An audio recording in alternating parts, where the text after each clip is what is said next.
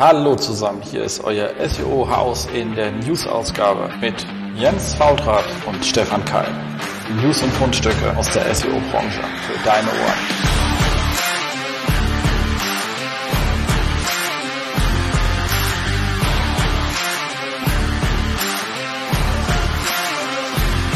SEO-Haus, stay tuned. Ja, hallo zusammen. Hier ist wieder euer SEO-Haus und hier ist ähm, Jens Fautrat und natürlich ist auch mit dabei Lisa Stober. Sehr schön. Wie geht's dir? Ja, doch, ganz gut. Bald wird's Frühling oder wir sind ja schon mittendrin. Das stimmt. Deiner Pflanze geht's auch gut, wie man hinter dir sieht. Ja, der geht's auch gut. Die muss bald wieder hier einen Ast verlieren, weil sie wächst immer so ganz komisch in irgendwelche Richtungen und fällt dann halb um, weil der Ast schwerer wird in die Richtung. Ja. Genau. Äh, wir haben uns heute gar nicht großartig herangeschaut, ob es irgendein spannendes Thema gab, was so durch die äh, Blogs, Facebooks, Twitters, LinkedIns geschrubbelt ist, ähm, sondern wir haben etwas mitgebracht, wo wir gesagt haben, das sind so Sachen, die im, die oft falsch gemacht werden, so ganz gerne von ähm, Startups oder Unternehmen, die so ein bisschen im im, im Werden sind äh, und vielleicht auch nicht so hundertprozentig online oder so. Also wo man sagt, das sieht man eigentlich öfters. Das sind so Sachen, die relativ häufig vorstellen, die man einfach mal generell betrachten kann und gar nicht so alle Hardcore-SEOs sind. Nur als SEO sieht man die mhm. auch. Und da wollte man mal so drüber schwätzen, oder? Ja. Genau. Was haben wir da so? Ja, zum einen fällt da öfter mal auf, dass man sich oft nicht genug Gedanken über eine Menüstruktur macht. Oder wenn man sie sich macht, äh, zu komplex denkt. Also dass man sie, ähm, sage ich mal, äh, extra anders als andere machen möchte, wodurch natürlich der so ähm, gewohnte Nutzer nicht seinen Weg findet, den man sich eigentlich erhofft. Ne? Ja, absolut. Also das ist dieses ähm, Hang, so ich möchte was Besonderes sein, ich möchte mich besonders innovativ darstellen, über das ähm, über Steuerungselemente geht. Das ist von der UX her meistens nicht die beste Idee, weil die Steuerung gibt mir Halt und da sollte ich eher auf gelernte Referenzen zurücksetzen. Wenn mein Produkt innovativ ist, ist das schön, dann spielt es aber im Produkt statt und nicht in der Steuerung meiner Website. Also wir hatten mal, ich weiß, das war echt so lustig, ähm, bei der Theon, das war glaube ich 2008 bei so einem Relaunch. Das hat aber zum Glück auch nur zwei Wochen gehalten. Also ich denke, warum? Dann hatten die alle gesagt, oh, wir machen es voll cool, wir machen unsere Hauptnavigation, weil du hast ja oben diese Hauptnavigation und die war erst Left-Hand, ganz früh, wenn ich noch erinnern kann, gab es ja so die Left-Hand-Navigation, dann ist sie ja irgendwann nach oben gezogen. Mhm. Von oben hat man aber zu viel Punkte, also die hatten alle ist ja begrenzter Platz, passen nicht alle rein.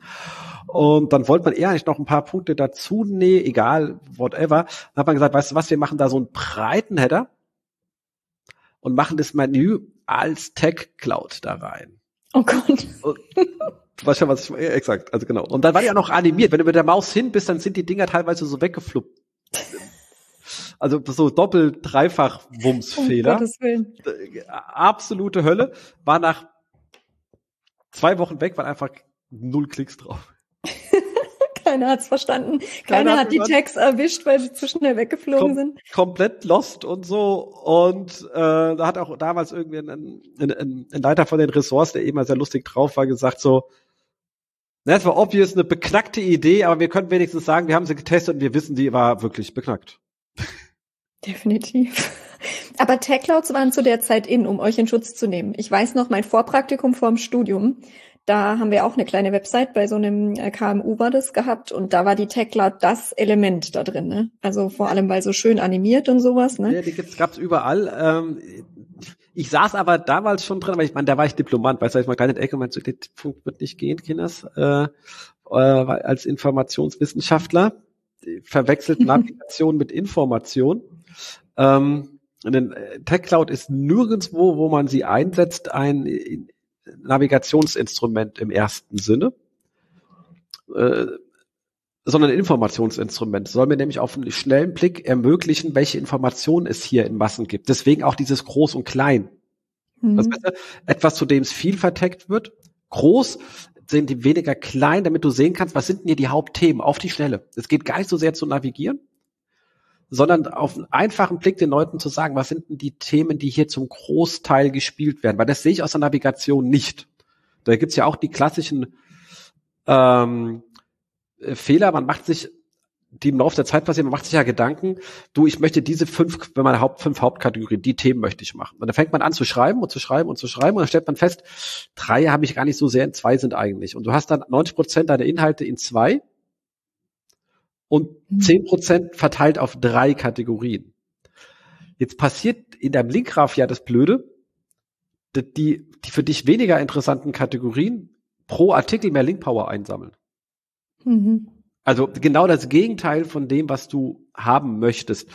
Und das ist aber natürlich, weil man macht am Anfang sich Gedanken und später ist es nicht. Deswegen bin ich immer so ein Freund, so sagt, so wenn du so irgendeine Art von Publikation betreibst, guck mal nach einem Jahr hin, ob sich das halbwegs gleich verteilt. Und wenn nicht, mach eine, nimm halt Hauptpunkte zu Unterpunkten und zieh irgendwelche Unterpunkte, wo du siehst, du schreibst sehr viel nach oben und sortier das so ein bisschen um. Notfalls kannst du die URL-Struktur, die ist am Ende ja egal, aber in der Navigation, im Klickpfad, guck, dass du das halt mhm. baust, äh, damit es besser ähm, wirkt. Weil das ist das Normalste der Welt. Wir machen uns immer einen Plan und dann funktioniert der so nicht. Das ist bei jedem Plan so.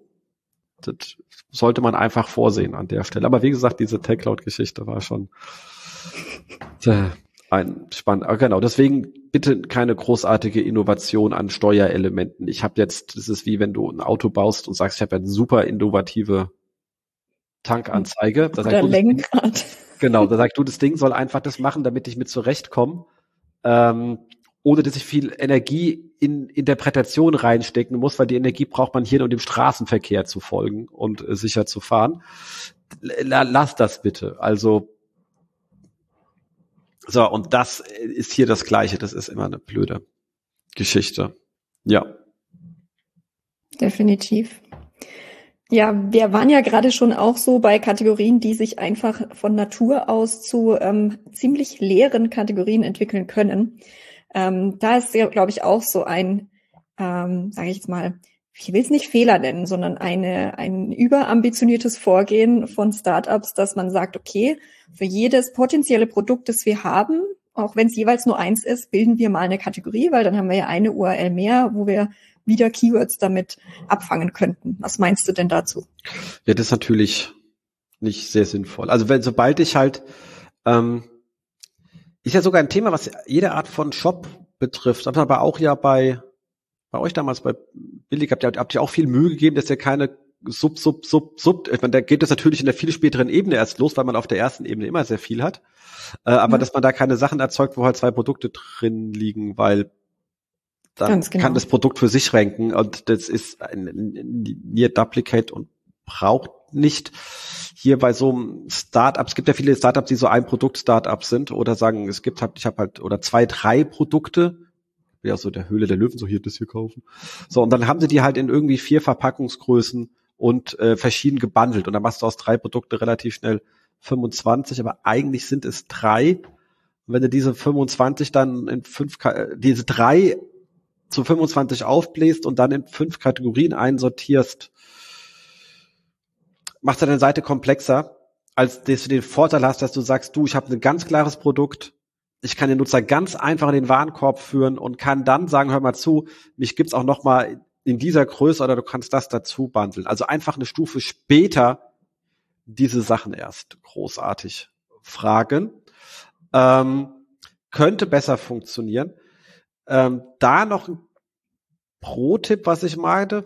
Bei all dem, was wir hier reden, bilden wir ja Hypothesen. Es kann ja auch sein, dass es immer diese eine Ausnahme gibt, die nicht der Regel entspricht. Also das mhm. möchte ich mhm. draußen keinen abstellen. Das kann sein. Aber dann testet man das. Und jetzt kommt man natürlich dahin und sagt, Startup, hör mal zu, jetzt noch mal noch UX-Tests und groß. Ich meine, die wollen ja eigentlich ihr Produkt vorwärts. Also ich meine, die sind jetzt nicht Vollblut-Marketeers. Zu Recht ist auch gut. Die sollen ja ihr Produkt machen. So. Und wenn jetzt nicht als Startup ein riesen Marketing-Team mit UX-Experten, Conversion-Experten, klar, das ist nicht da. Haken dran. Es gibt aber die ganz pragmatische Geschichte und ich krieg, bin jetzt hier weder ein Affiliate noch habt ihr einen Affiliate-Link drin oder so, sondern es ist eine ernsthafte Empfehlung, weil ich die für so schnelle Tests wirklich sehr gut finde. Und das sind diese, ähm, wer hat sie, glaube ich, Rapid User UX-Tests von, die sitzen hier, glaube ich, die Firma, weiß glaube ich so ähnlich, haben die sich umbenannt, weil die mittlerweile noch andere Sachen machen, aber die sitzen hier in Berlin. Mhm. Ähm, und die machen halt so, da kannst du selber diese UX-Tests machen, indem du, also beauftragen, indem du halt bisschen reinschreibst, was du gerne getestet haben möchtest, gibst den dort rein und die verteilen das an so Cloud-Leute, die die Aufgabe kriegen, das zu machen. Und zwar kannst du auch sagen, du, ich hätte gerne nur Frauen. Oder also du kannst ein bisschen die Demografie beschreiben, wo mhm. du irgendwo bleibst, und dann versuchen die die passenden Leute rauszusiegen. Und du kriegst dann die Videos, weil die natürlich gesagt haben, hier ist die Aufgabe, versuch die auf der Webseite zu lösen und spreche dabei laut. Und du kriegst die Videos der Leute, wie die Maus sich bewegt und was sie denken, was da passiert. Das kann ich generell jedem empfehlen, weil keiner Nutzer da draußen versteht nur so eine Webseite, wie man sich selber gedacht hat. Never ever. Das ist bei der einfachsten Webseite der Welt nicht. Hm. Also, und eine der einfachsten Webseiten der Welt für mich war früher die alte Google-Startseite, wo ich nur das Suchfeld hatte und oben dann haben sie es ja etwas komplexer gemacht und noch drei Links eingeführt haben, wo dann halt ähm, Bilder, Karte, News drauf stand, wenn du halt den Suchraum wechseln wolltest. Und wir hatten den Nutzern die Aufgabe gegeben, ich hatte ja also der Online-Suche als Produkt mitverantwortlich, also mitgearbeitet, verantwortlich äh, war, war ein Kollege natürlich, ähm, aber ich war da in dem Product-Team drinnen und wir hatten eine Kollegin, die sich halt sehr viel mit der UX auseinandergesetzt hat und die hat uns dann auch zu den ganzen UX-Tests mit genommen, weil wir hatten ja auch so richtig die Telekom macht, du Leute, du sagst, boah, du sitzt hinter so einem Spiegel und kannst den Leuten zu, zuschauen, so ein bisschen so, ähm, ist sehr lustig. So. Und die haben immer die Aufgabe bekommen, such halt Bild vom Kölner Dom und die haben halt einfach Google aufgemacht, also die war schon offen, das hat hier Suchmaschine oder wir haben halt viele andere Interfaces getestet. Das von der Telekom war ein bisschen komplexer. Dann hat man noch von Lycos, also waren so Leute, hatten so Hunde, also war egal. Mhm. Ähm, und so weiter.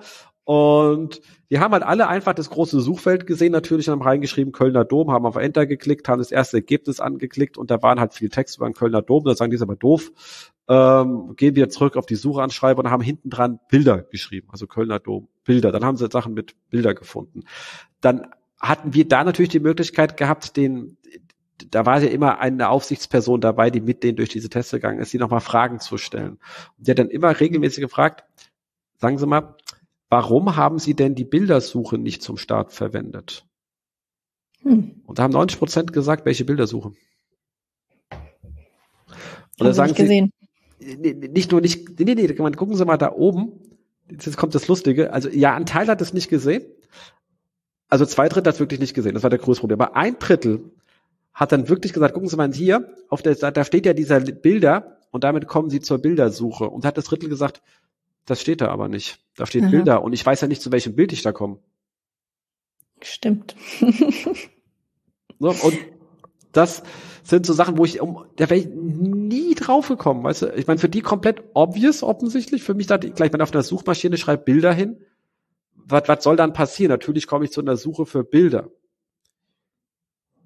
War einer signifikanten Menschheit, äh, Anteil der Nutzer schlicht nicht klar. Das ist auch immer, warum ich so ein Freund bin in der Navigation, die Sachen auszuschreiben. Weißt du, du sagst jetzt hier ähm, Apartments und dann sagst du Frankfurt, München etc. pp. Und ich sage, da doch Apartments Frankfurt. Erstens, es rankt besser, aber du wirst Nutzer haben. Und wenn es nur zehn Prozent sind, wenn du sagst, aber der Wein First, es reicht zehn Prozent, die sagen, ich drück dich, ich will ja gar nicht nach Frankfurt, was soll ich da draufklicken? So, und wenn du zehn Prozent verlierst, die du dir vorher irgendwie per se eingekauft, weißt du schon wieder, zack, bumm, Faktor, wo du Leute verlierst.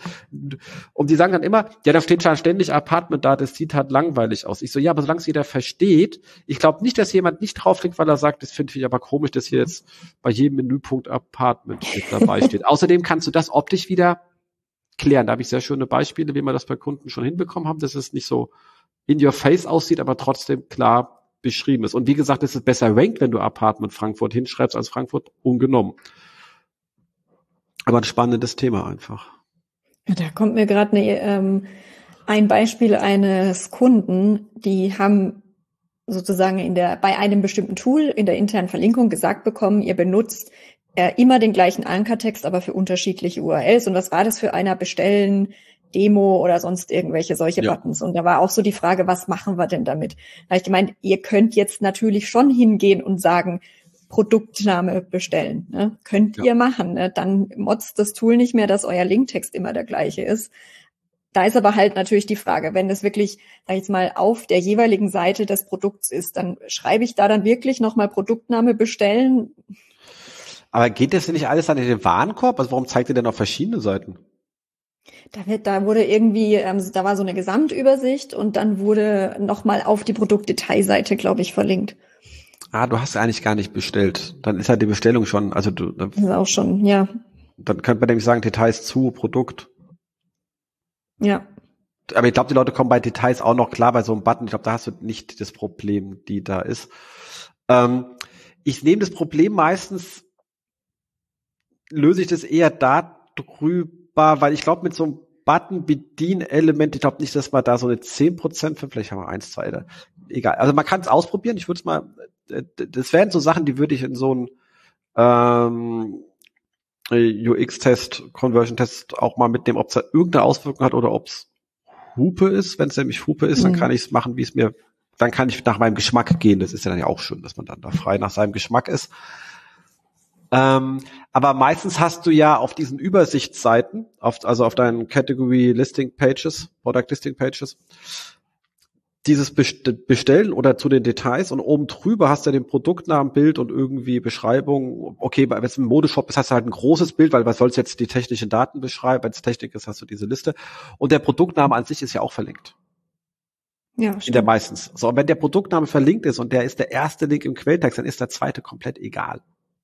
Hm. Den brauche ich nicht zu beachten und da sind viele Tools ziemlich bekloppt, weil sie dich dann in die Diskussion reinjagen die du nicht führen musst. Wenn der erste Definitiv. Link Genau, musst nur aufpassen, und Quelltext ja wirklich eher, weil manchmal machen die so komische Vermuxel, dass es dann falsch rum ist, dann würde ich eher ähm, an der Stelle arbeiten, aber das ist das, wo ich immer sage, wenn es im ersten mitgegeben wird, dann ignoriere ich diese Fehlermeldung zum zweiten in der Regel. Na, dann siehst du. Jetzt haben wir doch wieder einen richtig guten Tipp gegeben. genau. Exakt, aber da immer, also das auch UX hat also dieses klassische Keep it simple and stupid. Wenn ich eine überschaubare Menge habe, brauche ich nicht ganz viele Kategorien, weil ich habe ich wieder Kategorieseiten, Produktseiten, alle müssen irgendwie ja eine Daseinsberechtigung haben, Nutzer führen. Wenn ich direkt sagen kann, hier sind meine Produkte bekannt aus Funk und Fernsehen, weil ich gerade irgendwie da über Möglichkeit habe, irgendwelche Barter-Deals, whatever, was es da alles gibt, äh, zu machen, ähm, mache ich den Nutzern einfach das, was ich habe, zu finden und äh, bitte möglichst schnell zur Kasse zu gehen, ohne die Leute zu verwirren, weil denen meine ganze Bundle-Logik jetzt beizubringen, ist meistens so ein bisschen wenn Sie bestellt haben und ich habe Ihnen noch einen Newsletter mitgegeben, kann ich Ihnen hier ganz oft schreiben, was man noch bundeln kann und sonst was. Ich würde gerade zum Anfang versuchen, möglichst viele Kundenbeziehungen herzustellen und es nicht mhm. aufzukomplizieren mit 500 verschiedenen Bundle, obwohl es nur drei Produkte sind. Definitiv. Ja, erstmal Produkt erklären, dann am besten noch verkaufen und dann und dann bundeln. Genau. Ja. Genau. Haben wir noch was Schönes? Ja, wir haben hier noch das Thema, wie man in der Keyword-Recherche logisch vorgeht. Also gerade wenn man solche Ratgeber macht, ähm, welche Themen man wählt, um Artikel zu erstellen ähm, und welche nicht. Also da passiert es dann auch öfter, dass man denkt so, hm, okay, ich mache jetzt generell was ähm, im Ernährungsbereich, äh, habe ein bestimmtes Produkt im Ernährungsbereich. Äh, da kann ich ja jetzt über alles Mögliche schreiben, wie man seine Ernährung verbessern könnte. Sagen wir es mal so. Genau. So, und auch hier wieder das Thema, das betrifft aber jetzt nicht nur Startup, habe ich an vielen Ecken schon erlebt. Das, aber bei Startups kann ich es am ehesten verstehen, weil wenig Leute. Und dann kommt einer und sagt, lass uns mal SEO machen. Da sagt man, wie geht das? I am SEO natürlich ganz gut und das ist ja klar, ich krieg Reichweite über Content. Weil Google hat was zum Finden, ich habe irgendeine Aussage etc. Und dann wird oft gemacht, dass man sagt, man macht mal irgendwie grob, was geht's irgendwie, Nahrung, Sport etc. Man macht erstmal so eine grobe Keyword-Recherche, dann sagt man hier Suchvolumina und dann gibt man das an irgendeinen Umsetzer. Das kann jetzt eine Agentur sein, habe ich auch schon erlebt, dass da SEO-Agenturen drauf saßen. Äh, kann aber auch eine Textagentur sein oder sonst was und man hat mit denen so einen Rahmenvertrag, wo man sagt, hier, wir kriegen halt im Monat zehn Artikel. Und dann arbeiten die Liste von oben nach unten durch und schieben sie so in diese Blockkategorien rein. Mhm. Das ist halt schon mal in sich mega ineffizient, weil die schreiben halt die Artikel und dann gehen die rein, schreiben Artikel, gehen rein du hast keine Struktur, dass der Nutzer inhaltlich geführt wird. Es gibt keine Oberthema, Unterthema, sondern du hast nur diese Kategorien. Die Kategorien selber können nicht schwenken, weil es nur eine Liste von Artikeln sind. Ähm, meine Rankings fluktuieren, weil ich immer neue Sachen nachschiebe und die nach Zeit sortiere. Das mhm. ist auch wieder doof. Ähm, vor allem aber ist es so ein Fire und Forget. Also keiner guckt sich hin und sagt mal nach einem halben Jahr, was ist dann aus dem Content geworden? Performt der eigentlich in das Web oder nicht? Wenn nicht, kann ich ihn verbessern? Was ist denn meine konkrete, wer ist denn in den Top 10? Komme ich dahin, um ähnlich qualitativ zu sein wie sie? Ähm, wie aufwendig wäre das dann für mich? Und will ich es dann tun oder nicht? Wenn nicht, dann lösche ich es ja, weil ich möchte ja keine nicht so qualitativen Inhalte, das könnte man Rest, also wenn es zu viele sind, hat man dann, dann lieber weg mit dem Kram auch damit meine Link-Power, die ich ja in Summe habe, sich auf weniger Seiten, also es macht auch sehr vielen Sachen Sinn, ständig aufzuräumen und Sachen, die nicht äh, drin sind. Und das passiert alles in diesem, in diesem Arbeitsmodell nicht. Und dieses Arbeitsmodell ist bei Startups sehr weit verbreitet, weil mangelnde Manpower, man wollte erstmal, man muss irgendwelche Erfolge erzielen, kann ich schon nachvollziehen. Ich habe das aber auch im Mittelstand und sonst wo erlebt, wo der schon sechs, sieben Jahre am Laufen war. Und da Content dann im Laufe der Zeit vor Verzweiflung, weil immer, ich muss ja neue Themen, ich muss immer neue Themen, das, also je länger du das machst, desto ineffizienter wird es, weil du machst immer, ich muss neue Themen, die haben dann entweder weniger Suchvolumen oder sind noch weiter weg von dem, was du tust, oder sind dann die absurdesten Stories da, die, die, äh, wo du denkst, what? Was, was, was soll das? Und halt wahnsinnig viel Kram, der nicht performt weil im Laufe der Zeit, also der hat mal performt, aber irgendwas herausgealtert, es kümmert sich ja keiner darum, den Bestand. Dann sind die so weit vom Film, dass eigentlich keinen interessiert und dann sitzt du da und denkst dir, ja, okay, jetzt machen wir den Mint nicht und sagen einfach abschalten und Neustart, weil allein das da Sichten und Aufräumen schon gar keinen Sinn macht. Weil, und das kommt jetzt das, was du am Anfang eigentlich sagen wolltest, ich am Anfang bei der Keyword-Recherche schon falsch vorgegangen bin. Sondern für mich gehört bei einer Keyword-Recherche immer zwingend hinzu, dass ich die, die Produkte und die Produktversprechen der Kunden kenne. Also was für ein Problem lösen die? Welche Anwendungsgebiete gibt es etc. Und dann kann ich gerne erstmal wie äh, vorgehen, damit man wieder einen anderen Blick hat, wie man es als SEO standardmäßig macht. Ich mache meine Keyword-Recherche, sortiere das Ganze mal nach Suchvolumen durch. Aber eigentlich ist Suchvolumen nicht wichtig, sondern die Intention hinten dran. Und wenn ich sage, ich brauche zum Text gibt es eine Intention oder dieser Text ist substituiert tief zu meinem Produkt. Also ich verkaufe Elektrohammer und das sind halt, was ich was, ein super cooler Zimmermann-Hammer, der halt auch ohne Elektro funktioniert, whatever. Dann muss ich entweder sagen können, du, ich habe das gar nicht, aber ich kann den Text so schreiben, dass ich sage, du, was muss man beim Kauf eines Hammer, bla bla bla und übrigens etc. und dann irgendwo sagen, was ist denn das nachteilige Band und warum ist mein Produkt eigentlich noch besser, wenn du das kaufst. Also ich muss irgendwie einen Bogen schaffen, zu meinem Produkt im Text und dann ein dafür abgerichtetes Conversion-Mittel habe, was auf die richtige Landingpage verweist. Also ich muss immer eine Verbindung herstellen zwischen meinem Thema, was ich schreibe, und zu welchem Produkt ich da drin bewerben will. Und wenn ich dann vor meinen Produkten sitze und sage, da fällt mir nichts ein, dann mache ich den Text nicht. Weil ich habe keinen Mehrwert davon. Ich habe ja keinen, ich habe ja keinen Werbe, ähm, Werbeerlöse oder ähnliches. Also das ist mhm. was ganz anderes, wenn ich äh, im Verlag bin und mit Werbegeld verdiene, aber wenn ich mein Ziel ist, Produkte zu verkaufen, bringt mich das nicht weiter. Dann kann ich den Text sparen. Und wenn ich dann als nächstes die Sachen so gemacht habe, dann kann ich die, habe ich meinen Themenbaum und dann muss ich die nicht einfach runterschreiben, sondern kann ich die in eine Struktur bringen, Oberthema, Unterthema, anstatt einer Kategorie einen Rahmenartikel zur Einführung machen, der bewusst weiterleitet, leitet in die Unterthemen, alles jeweils mit dem Konversionsversprechen verbinden und dann performt es um Welten besser. Und dann habe ich halt auch diese, dann komme ich am Ende auf 80 Themen vielleicht, sagen wir mal so 80. Dann brauche ich, wenn ich sage, du fünf äh, oder so oder zehn, sagen wir mal zehn im Monat, das ist einfach recht, dann bin ich nach acht Monaten fertig. Dann kann ich aber in aller Ruhe hinschauen, wo die ranken. Und dann kann ich sagen, du, da kann ich noch eine Infografik reinmachen. Hier kann ich nochmal, ich kann also diese, ich sage, ich, ich mache nicht mehr, ich bleib bei den 80 und jetzt mache ich die alle besser und versuche alle stückchenweise so weit hochzuschieben, so wie ich mit meinen Mitteln komme. Wenn ich dann irgendwann auf eins habe, Wikipedia und ähm, einen Spiegel, sage ich, okay, dann bin ich bei der drei vielleicht zufrieden. Weißt du, also mhm. das kann man so ein bisschen einschätzen, aber sag, da sind drei andere Affiliates, an denen möchte ich auf jeden Fall noch vorbeikommen. Was machen die denn besser? Guck mal, ah, kann ich ein paar Videos dazu kuratieren, äh, kann ich was auch immer machen und denk dann über die einzelnen Sachen nach, so dass in Summe ähm, halt nicht 20 Minuten Briefing-Erstellung und einer Stunde externe Texte reingeflossen ist, sondern so nach zwei Jahren halt das vielleicht zum Anfang, dann nochmal vier Stunden Verbesserung von mir, vielleicht nochmal äh, halber Tag, Tag für eine Infografik, so dass am Ende in so einem Content-Piece drei, vier, fünf Tage im Laufe der Zeit rein. Immer wenn ich weiß, lohnt sich für mich, ich, ich bin schon auf acht, ich sehe, ich krieg darüber verkauft, also lohnt es sich da mehr reinzugehen.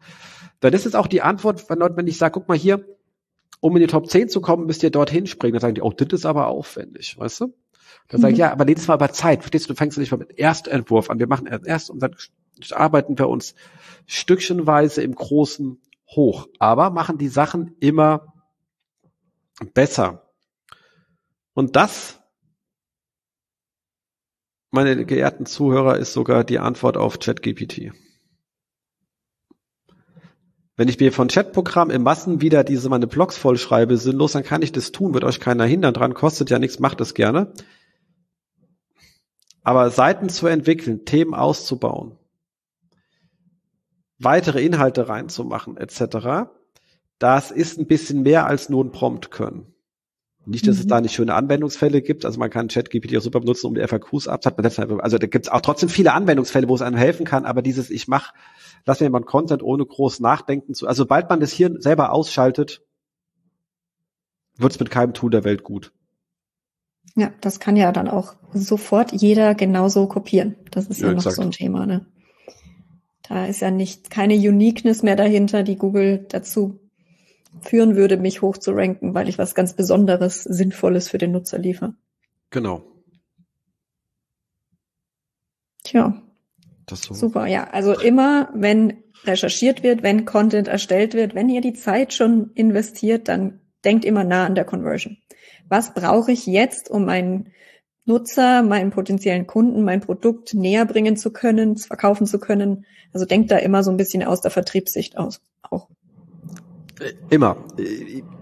Sollte sowieso immer der größte Freund sein, der Vertrieb.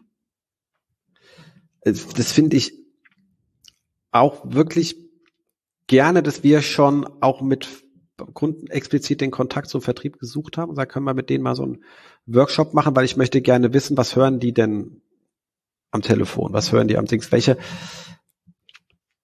was sind Ängste, die man dem Kunden nehmen müsste? Welche Argumente führen am meisten zu einer Unterschrift? Das weiß man im Marketing, also oft redet Vertrieb und Marketing nicht so viel miteinander in einem Unternehmen, also oder man hat es mal, hat man es drei Jahre wieder nicht und das ist wieder viel neue da. Die, sagen, genau, ja. exakt, genau. Und da haben wir schon wirklich Workshops gemacht, haben gesagt, sammelt das mal ein und so. Das kann man auch online machen, das ist super, da gibt es ja schöne Fragetechniken, wie gibt uns mal die, die drei Argumente, die am ehesten zu einer Unterschrift führen, aber bitte jetzt in den Chat schreiben, aber nicht absenden und auf Signal sendet ihr alle ab, damit man sich nicht gegenseitig beeinflusst und so etwas. Ähm, das haben wir schon durchaus gemacht, um da an die an so Sachen ranzukommen, weil sonst oft die Sachen sehr, die Texte sehr austauschen. Also ich kann einfach das Produkt austauschen auf den gleichen Marketingtext. Das ist sehr Spaß, den ja Thomas Mindig auch mal gerne macht und sagt, du, ich tausche das Produkt aus, siehst du, geht auch. Merkst du was? Sagen nichts aus, ja. Genau. Upsi.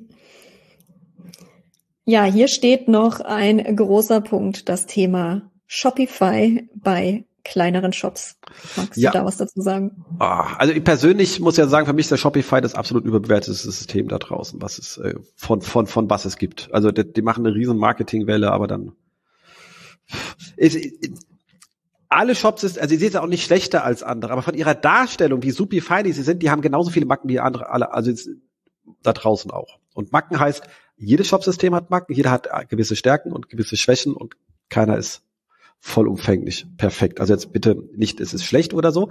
Es ist aber auch nicht besser. Es kann für den einen oder einzelnen besser sein, für den anderen ist das nächste besser. Hier in dem Fall, wenn wir davon ausgehen, ich habe halt eine überschaubare Anzahl von Produkten, muss ich kein Shopify benutzen in der Regel sondern ich kann sogar ganz sowas Triviales wie ein WooCommerce nehmen. Und können Leute sagen, oh Jens, was sagst du, der ist dafür? Nee, wenn ich über, überschaubare Anzahl an Produkten habe, geht das ähm, durchaus. Und ich kriege Dinge auch in schnell und auch in stabil, wenn viele Nutzer und ich gerade mal eine TV-Kampagne fahre, das ist alles machbar. Ähm, ihr könnt aber trotzdem auch mit Shopify, wenn ihr unbedingt wollt. Also ich finde es halt ein bisschen oversized. Aber das Problem, und das ist das Eigentliche, das gilt aber auch für viele andere Shop-Systeme. Jedes Shop-System kommt er mit Features mit, die für den einen Sinn machen und den anderen nicht. Und viele Unerfahrene nutzen dann gerne wild erstmal Features, kann im Backend anklicken, klingt toll und klicke ich mal an. Und eins der Lieblingsfeatures, das Leute immer gerne anklicken, ohne drüber nachzudenken, sind die Recommendation Engines. Und bei das sind die tollen Produktempfehlungsboxen. Ne? Genau, exakt. Und die wollen ja ganz gerne lernen. Das heißt, die müssen ein bisschen was vor sich mittracken. Ähm, und gerade bei Shopify erzeugen die dann ganz gerne wild parametrisierte URLs für die Produktdetailseiten. Und wenn ich, das lustig ist, wenn ich auf so einer Reco-Seite bin, dann hat die wieder Recos drauf, die wieder neue, also das ist so ein, ja, ein Zirkelschluss einfach, der nicht aufhört und beliebig groß wird. Die kanonisieren zwar alle wieder zurück auf das Haupt, aber Google kann sich halt da tot crawlen erstmal weil es geht halt unendlich lang. Die kommen damit am Ende klar, ich gehe ich mal von aus.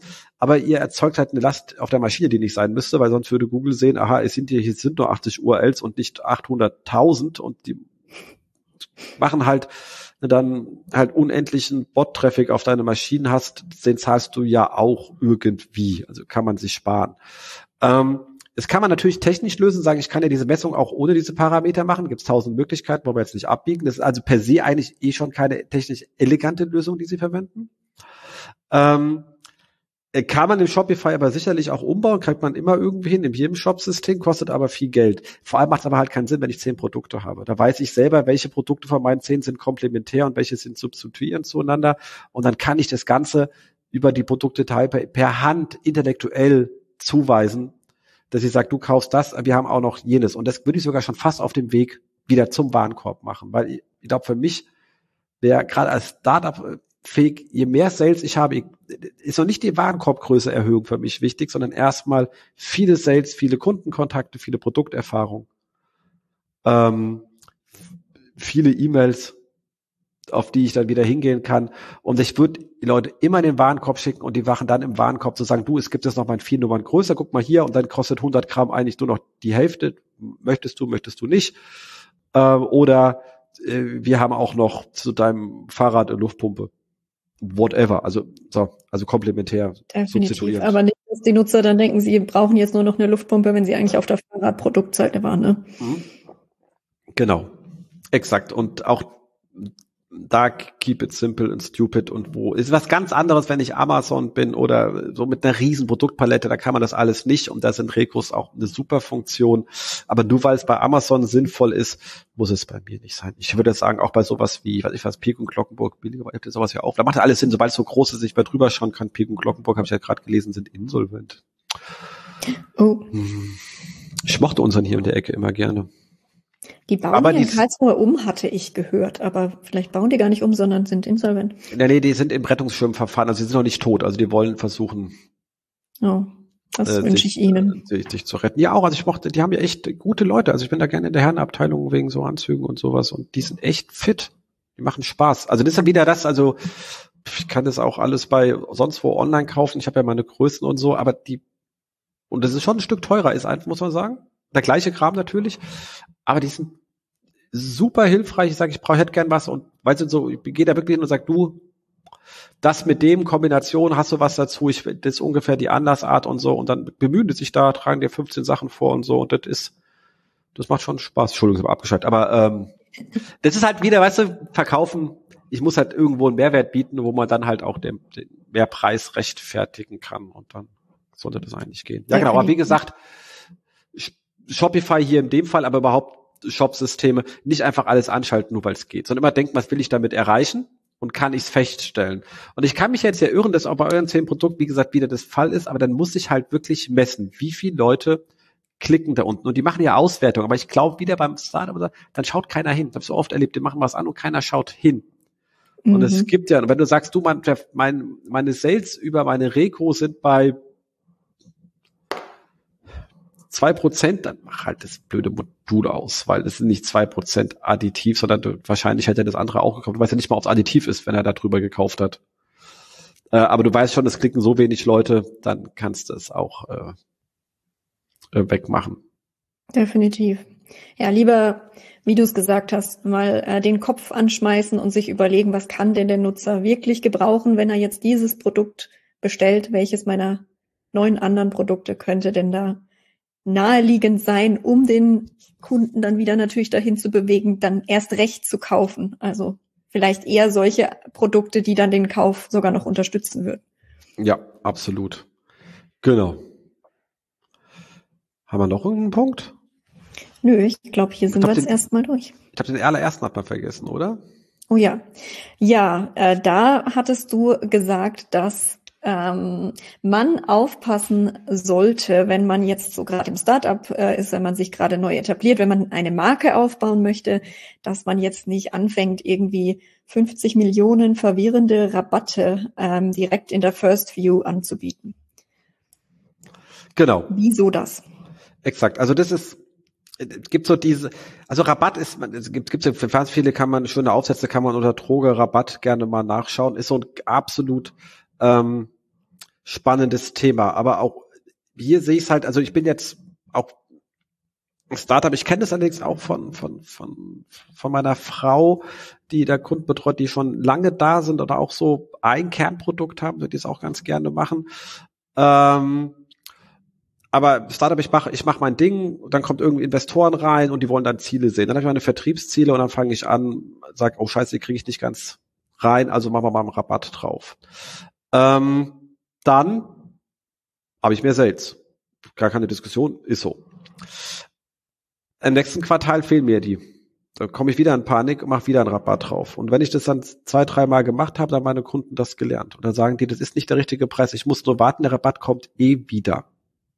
Mhm. Also ich mache meinen Preis kaputt. Das zweite ist, wenn ich versuche, eine Marke zu etablieren und ich verramsch die gerade selber, nehme ich halt auch einen Teil des Werteversprechens dahin. Weil wenn Leute sagen, ich warte auf einen niedrigen Preis, der ja kommt, dann ist es ja de facto das nicht wert und ich selber kommuniziere das an der Stelle. Ähm, das ist ähm, sehr gefährlich. Und wenn man dann wieder hinkommt und kommt schon, und das hat man oft in dem Fall auf die Startseite und dann steht oben Saleswochen 10% Rabatt an der Seite, dann nochmal 5%, nochmal, wenn du einen Newsletter bestellst, alles Mögliche, dann ist das, ähm, ja, dann ist mein Werteversprechen dahin. Und dann ist es so ja, dass für Leute, die so produktnah sind, eigentlich das Online gar nicht so der erste Hebel ist, sondern die oft bei Handels, bei großen Handelsketten auch versuchen, gelistet zu werden. Das ist ja so die Königsliste, wie komme ich in Regal? Mhm. So, weil selber ganz im Ernst so viel kannst, da kannst du noch so viel machen, aber äh, wenn du bei DM im Regal stehst oder bei Rossmann da gelistet bist, das ist eine Kunst für sich, bitte keiner bitte fragen, wie das funktioniert, ist überhaupt nicht mein Geschäft. Ich weiß nur, wenn man da drin ist, dann äh, verkauft man signifikant mehr, als wenn man jetzt zu seinem nischigen Produkt auf eins in äh, Google rankt. Ähm, genau. So, und dort steht mein Preis am Regal und dann kommt irgendeiner hin und gibt es online ein und sieht, fuck, da hätte ich 20 Prozent billiger bekommen. Da ist ein Handelspartner bisschen sauer mit dir. Dein, der Kunde hat direkt ein negatives Produkterlebnis. Das willst du nicht haben. Und wer sich ein bisschen im Handel auskennt und weiß, wie so große bekannte Marken, wie schnell die Händler rauswerfen, wenn die ihre Preise runtersetzen weil die sehr darauf aufpassen, dass ihr Preispunkt, der zum Markenkommunikation gehört. Wir sind Qualität, wir stehen hier. Also du kannst jetzt ja mal so ein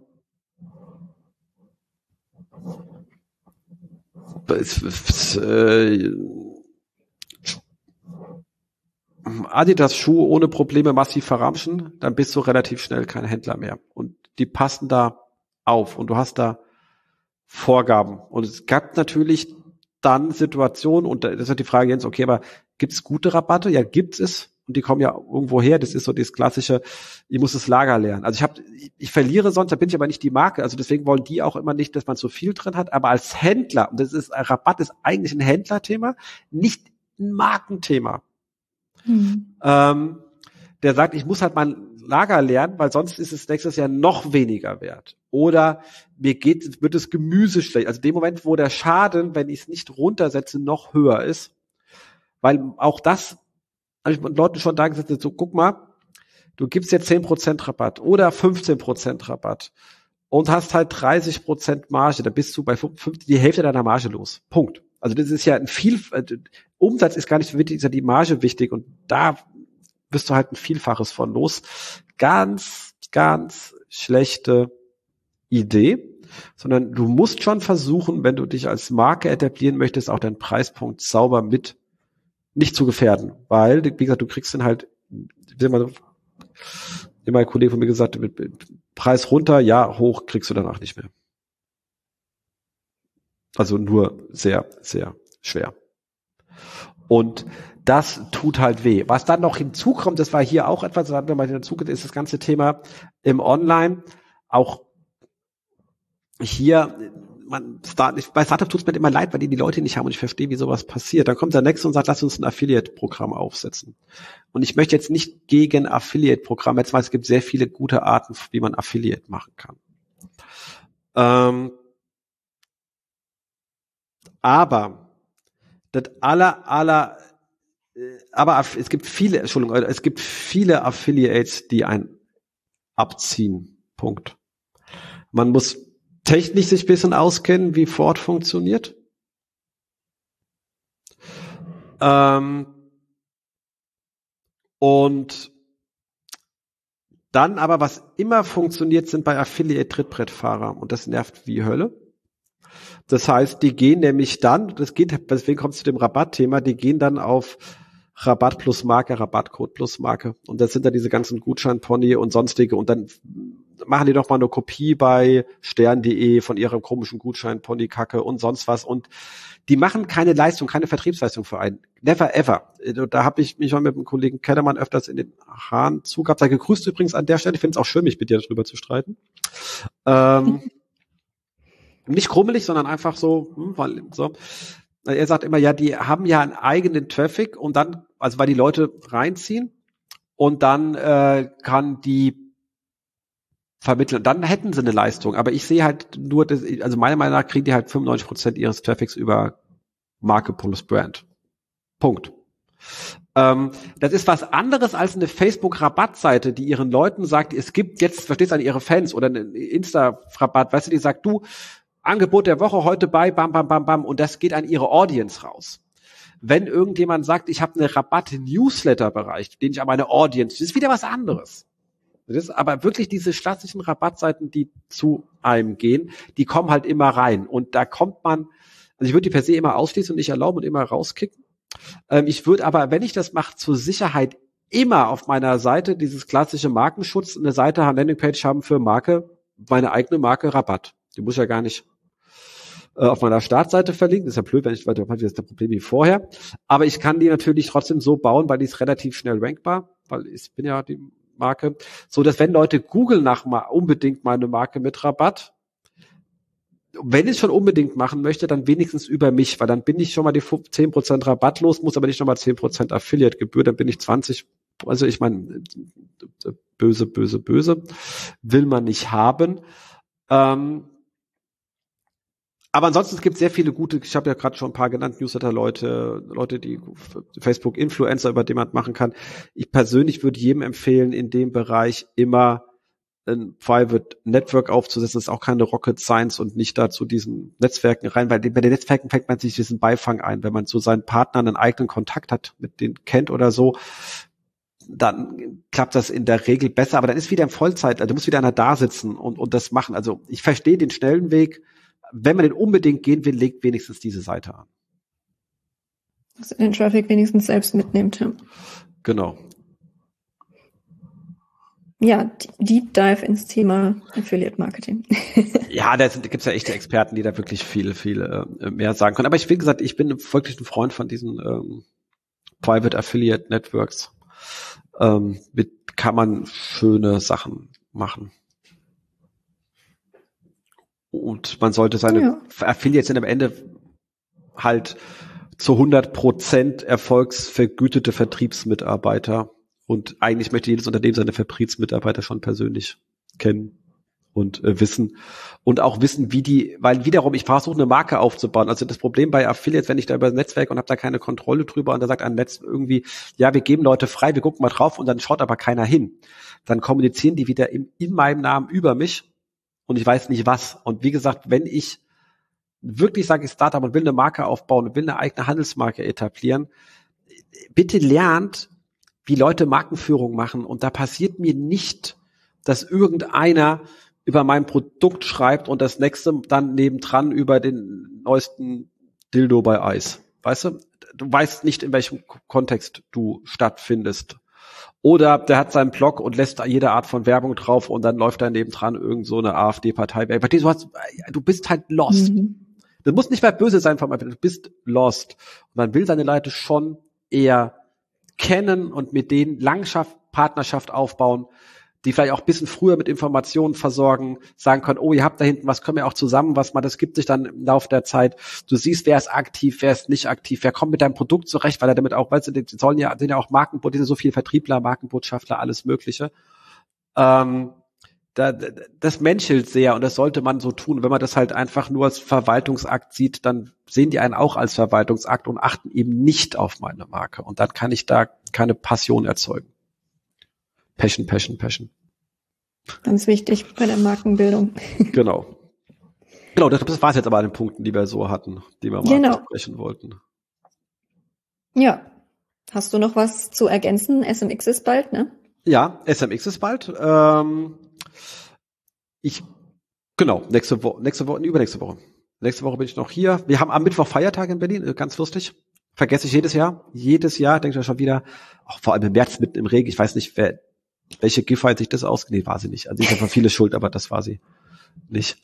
Ähm, wir fragen es auch immer, heißt sie Giffey oder Chiffey? Weißt du, Gift, egal.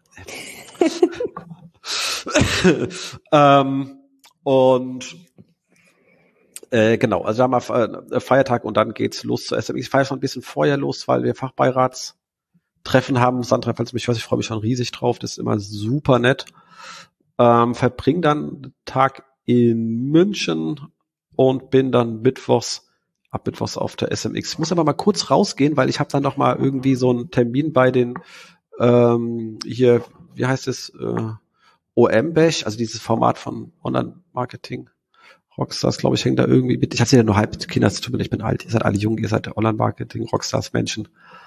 Ähm, da habe ich aber auch irgendwie äh, eine Stunde irgendetwas, wo die mit mir erzählen wollen, gehe schnell ins Hotelzimmer und versuche so zu tun, als wäre ich in einem sinnvollen Büro. Und dann renne ich wieder zurück. So ist das Leben, gell? Ähm, genau, Stammtisch äh, steht an, aber erst wieder im Juli. Letzte war ja, war super schön. Äh, hab mich sehr gefreut an die alle Leute, die da waren. Es waren, wir waren doch überraschend viel dafür, dass wir direkt nach, nach Fasching waren. Also wir hatten schon mehr besucht, aber ich habe jetzt auch gedacht, vielleicht werden wir auch nur so 20. Nee, sind knapp 50 geworden. Das ist für so Donnerstag nach Fasching und alle sind eigentlich noch, äh, ja, war das schon äh, durchaus okay und waren viele Leute, haben mich wirklich sehr gefreut, hat mein früherer Chefchef, -Chef, also äh, äh, SWP, Senior Vice President äh, Telekom war da, den mag ich immer sehr, Chris, wir treffen uns auch nur alle zwei Jahre und der erzählt dann immer sehr, sehr, sehr spannende Sachen.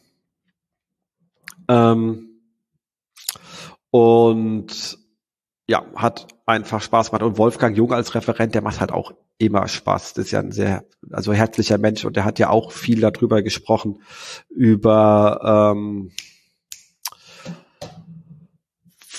Ach, jetzt ist mein Kopf im Eimer. Ich habe ja vorhin gesagt, dass ich die Nacht nicht gut geschlafen habe. Ich glaube, ich habe es erzählt, gell, aber das Publikum hat ja, das merkt man sofort. Äh, mitbekommen. Ähm, Mist. Wenn ich jetzt sehe, dann kriege ich so einen äh, Knull im Kopf, dass ich mir das nicht gemerkt habe, äh, weil es, es weil es halt 5000 Mal auch auf seinen Slides stand und er sowieso auch ähm, dafür steht und äh, es hat nämlich, hängt nämlich mit dem Thema heute zusammen, äh, das wir heute gerade hier erzählt haben. Und ich komme nicht, manchmal ist man hier ein echt. Am besten sprechen wir kurz über was anderes. Das ist der beste Tipp, wenn man einem was nicht einfällt. Ich bin auf dem Weg darum, okay. Storytelling, genau. Oh, Ach, Storytelling. Ah. Genau. Ist also in aller Munde, ja. Exakt, genau. Und das ist halt auch viel, und da ging es halt auch viel um ähm, Passion, Liebe, Begeisterung. Und das kann er halt auch wirklich sehr schön vermitteln, weil du siehst ja, mit welcher Begeisterung er immer über sein ähm, Team digital spricht und auch seine Mitarbeiter, seine Videos und er hat auch da bei uns ein schönes Video zugemacht, wo ich immer sage, das ist schon, da, da bin ich einfach ein bisschen reservierter als er glaubt mir, weil ich babbel mich immer tot, gell? Äh, so Hezzy James, ei, gute Hezzy. Ähm, aber er macht das schon mit, dass es eben nicht gespielt ist. Weil es gibt ja Leute, wo man denkt, oh Gott, bist du anstrengend, hey, weißt du was, ein Angeber. Aber er nimmt immer sein ganzes Team mit viel Freude in den Augen. Weißt du, jetzt mal, wenn seine Augen und so, das ist schon, also er lebt das wirklich sehr und das hast du auch in seinem Vortrag äh, gemerkt. Also das war wirklich, wirklich schön. Wo kann man denn den mal wieder sehen, wenn man den jetzt, wenn man sich jetzt danach sehnt, nachdem du ihn so schön beschrieben hast? Ist der vielleicht auf der SMX oder sonst irgendwo unterwegs? Ich glaube, auf der Campings auf jeden Fall. Der hat jetzt hier, da gibt jetzt diese, ist jetzt diese OMKB nach OM Münster gezogen oder so. Ich habe den gerade bei ihm gepostet. Ich habe leider nicht gemerkt. Der ist, weil ich ja nicht. Kannst du in die Shownotes packen. Genau, kann ich noch mal raussuchen. Aber findet man, aber ihr findet ihn einfach auch so. Also man Wolfgang Jung und äh, Team Digital. Ihr findet ihn einfach folgen, weil er ist, ein herzensnetter Mensch. Macht äh, Spaß. Genau. Sehr super. Genau. Ja, cool. Dann Sind haben wir sonst noch Themen. Also bei mir startet bald ähm, tatsächlich mein SEO-Coaching. Das hatte ich letztes Mal schon erwähnt. Wer da Interesse hat, muss mir leider auf Instagram folgen, weil meine Webseite gehackt wurde. ja, grade, ich bin gerade am Neubauen ja, ja, habe ich ja vorhin auch erzählt, ist uns auch schon auf der GetVaction passiert. Dann sitzt man immer da und stellt das weg, dass diese ganze Security-Thema dann doch sehr weit weg ist von dem, was man selber macht ja. und sich dann wieder wie so ein brutaler Anfänger vorkommt und denkt, äh, drücke ich es jetzt oder drücke ich es nicht? Hm. Ja, Tipp an alle, denkt immer dran, regelmäßig eure Updates zu machen. Das war bei mir der Fehler, da haben sie eine schöne Backdoor gefunden. Ja, ja, das ähm, ja, bei uns war es dummerweise irgendein PHP. Also war mir sogar an der Fall mal um unschuldig, obwohl das andere hätte auch passieren können. Ähm, da ist man immer so ein bisschen, man rennt halt, weil es sind halt Marketeers und keine Security-Leute. Ähm, fragen mich ja auch manchmal Kunden, wo ich immer sage, du, pff, das ist, da sage ich genauso wenig zu wie zu irgendwelchen Anwaltsthemen, die, weil was ich sage, ist wahrscheinlich falsch, auch wenn ich es für super richtig halte. Deswegen ist da Schweigen immer angebracht.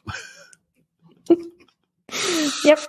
Absolut. Cool. Ansonsten natürlich, denkt immer dran, wir freuen uns über Kommentare, Kommentare, Kommentare.